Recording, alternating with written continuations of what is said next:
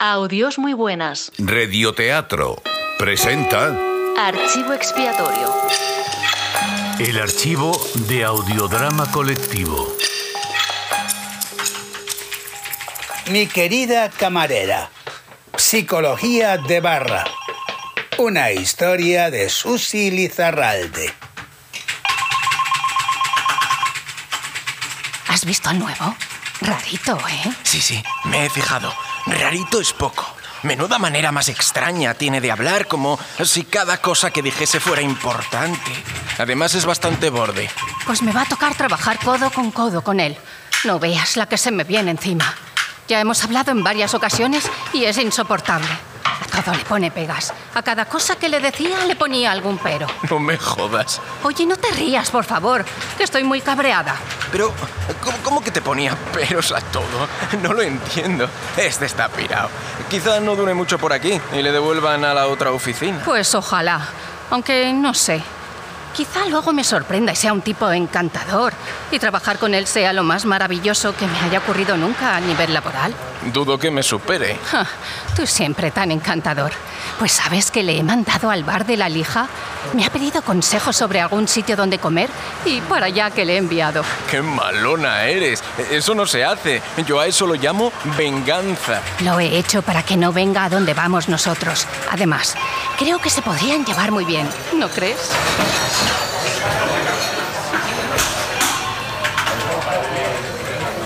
El lugar era como muchos otros. Un bar-restaurante de barrio. Recuerdo verla nada más entrar. Era diferente a todas las demás. Detrás de la barra, con cara de cabreo constante, de no te acerques que te voy a la yugular, no paraba de secar vasos con un trapo. Daba la sensación de que entregaba toda su vida a esa tarea. Desde luego, los vasos estaban relucientes. Me acerqué a ella directamente, aunque había otro camarero libre, con los codos apoyados en la barra y con un palillo en la boca, que miraba amodorrado la televisión. Me senté en el taburete justo frente a ella y la miré con una media sonrisa. Levantó la mirada con una pereza tremenda. Me observó durante un par de segundos y dijo, ¿No ves que estoy liada? Ahí está el tío ese para que te atienda. ¡Aire! Un verdadero encanto de mujer. Lo que no sabía es que me fascina la gente así, sincera, sin diplomacias ni convencionalismos, que demuestra abiertamente su cabreo ante la vida. Envidio a esta gente, pues yo no tengo la valentía de mostrarme de esta manera, cuando en realidad es lo que yo también siento. Pero siempre demuestro amabilidad, cortesía. Al final, tengo cierta necesidad de sentir que formo parte de la tribu, aunque esta me dé asco y repulsión.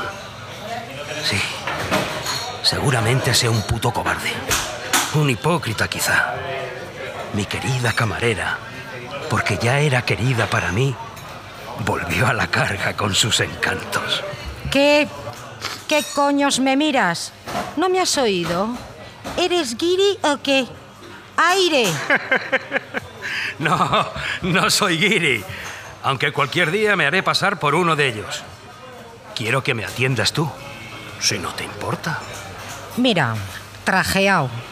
No sé qué razón tienes para que yo te atienda, pero te aviso que no soy nada amable. Y para no llevarte cabreos, mejor que te atienda al otro. No busco amabilidad. Estoy harto de tanta falsedad. Me gusta la gente como tú. Creo que mi último comentario la pilló desprevenida, no se lo esperaba. Me miró fijamente, retándome quizá. Venga, trajeao. ¿Qué quieres tomar? Porque me imagino que habrás venido a tomar algo y no solo a disfrutar de mis encantos. Se rompió el hielo entre los dos y a partir de ese momento decidí ir todos los días, no solo los laborales. También me acercaba algún sábado. Quizá me estaba enamorando, podría ser. Pero desde luego, esa no era mi intención. Yo soy de los que piensan que eso de enamorarse solo te da problemas y sufrimiento innecesario. En realidad, lo que me atraía de ella no era, desde luego, su físico, pues era poco agraciada. La piel de su rostro tenía marcas de acné no tratado, nariz algo grande y respingona, labios demasiado finos, pelo fosco y cuerpo desproporcionado, culibaja, tronco excesivamente largo con hombros anchos y pecho pequeño. Aunque he de reconocer que tenía unos ojos y una mirada bonitos, vivos y chispeantes. Pero lo que me atraía de ella era su personalidad, descarada y sin reparos.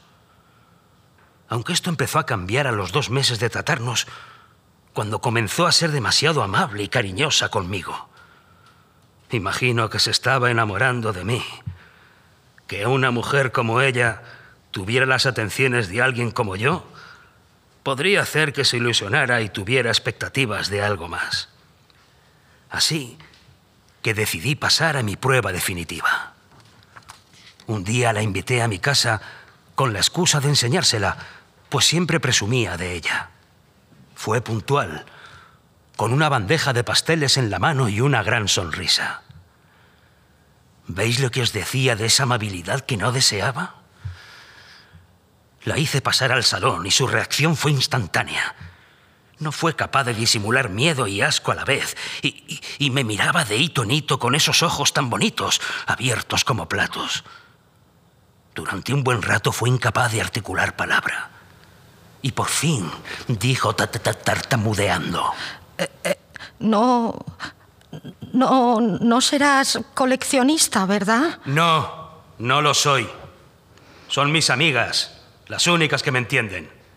Y veo que tú no eres como ellas, no te agradan. Te pido que te vayas. Ah, y te ruego que me dejes los pasteles en esa mesa, ya que los has traído. Eh, sí, claro, me, me voy. Adiós. Me llevé una gran decepción. En el fondo, ella era como todas las demás. Pero al menos tenía una bandeja de pasteles por cierto, muy ricos, que compartí con mis queridas compañeras.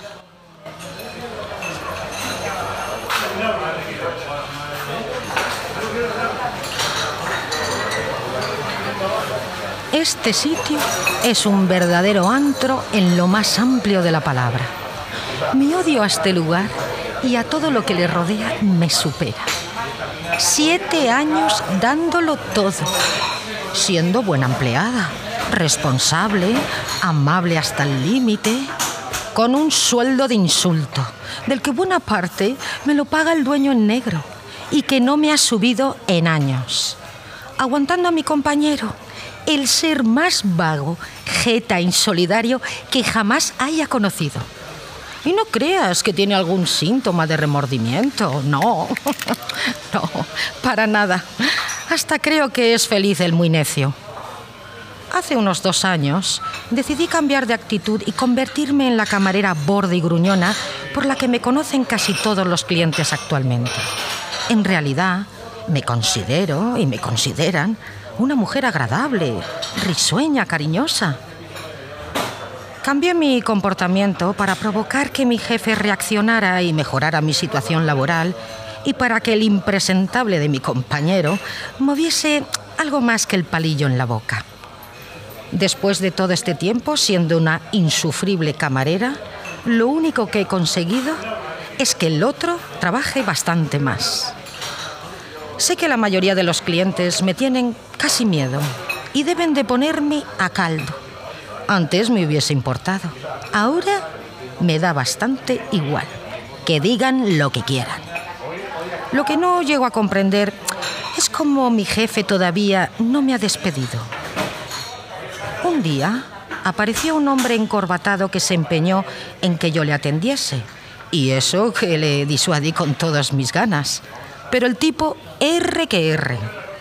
Al menos era diferente al resto de mis clientes. Algo que se agradece. Venga, trajeao. ¿Qué quieres tomar? porque me imagino que habrás venido a tomar algo y no solo a disfrutar de mis encantos. Puede ser lo borde que quieras conmigo, ¿de verdad? No tengo ningún problema. Siéntete libre. Uy, y ahora me vas a decir que te va el rollo masoca o algo parecido, que eres un tipo rarito. Al grano. Vamos a lo que importa ahora mismo. ¿Qué quieres tomar? Querida camarera, todos somos un poco o muy raritos. ¿No te parece? Quiero el combinado número 3, pero no quiero arroz. Prefiero ensalada si es posible. Y si me puedes poner ensalada, que no tenga cebolla. Y el huevo frito lo quiero con puntilla, que no se vea la vadilla esa blanca que me da un asco absoluto. Pero que la yema esté para pringar. El filete vuelta y vuelta y que no chorree ni un poquito de sangre. Pero solo un poco, por favor.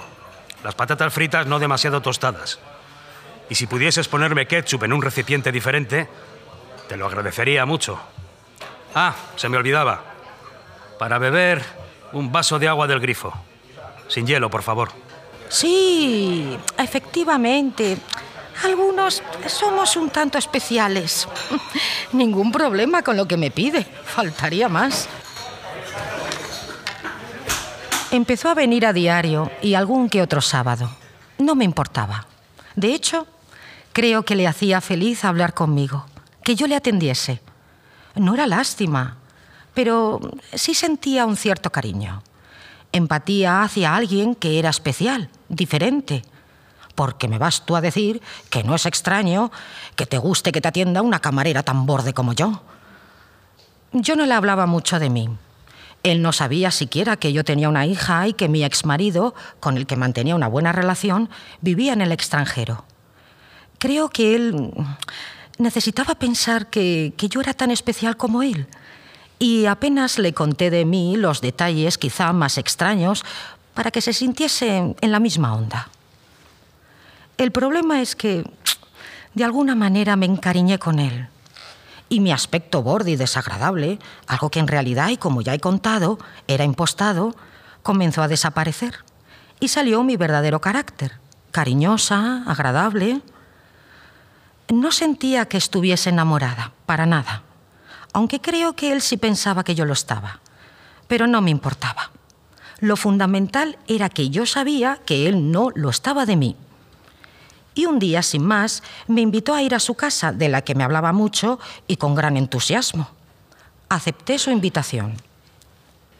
Me presenté a la hora que me dijo, con una bandeja de pastelitos en mi mano, de una pastelería de las buenas, de las que te quedas pegado al cristal del escaparate, y con la mejor de mis sonrisas.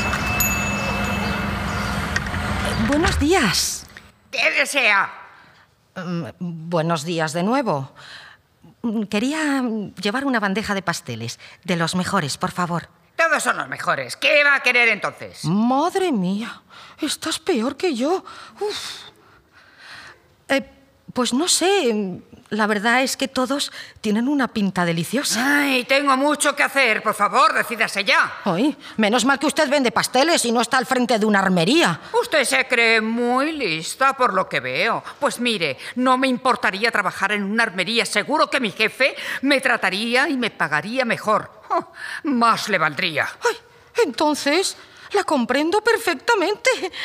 Entiendo completamente su antipatía. Yo estoy en las mismas que usted. Aunque fuera de mi trabajo me vuelve la alegría de vivir, la verdad. Uh, pues como yo entonces. Si yo fuera de aquí, soy la alegría de la huerta, de las de risa fácil. Es que este trabajo... Estuvimos no sé cuánto tiempo compartiendo entre las dos nuestra amargura laboral. Y después de desahogarnos, compré una buena bandeja de pasteles. Hasta me hizo descuento. Me encaminé a su casa con ilusión, con ganas de verla y de poder comer los pasteles juntos y charlar. Me abrió la puerta y al verme, no sé qué sucedió, pero su gesto cambió a uno nada agradable. Me miró con pena y, y, a la vez con cierta rabia. Me hizo pasar directamente a su salón y al entrar el paisaje me pareció tan dantesco y repulsivo que, me quedé paralizada. Ah, Todo aquello no podía.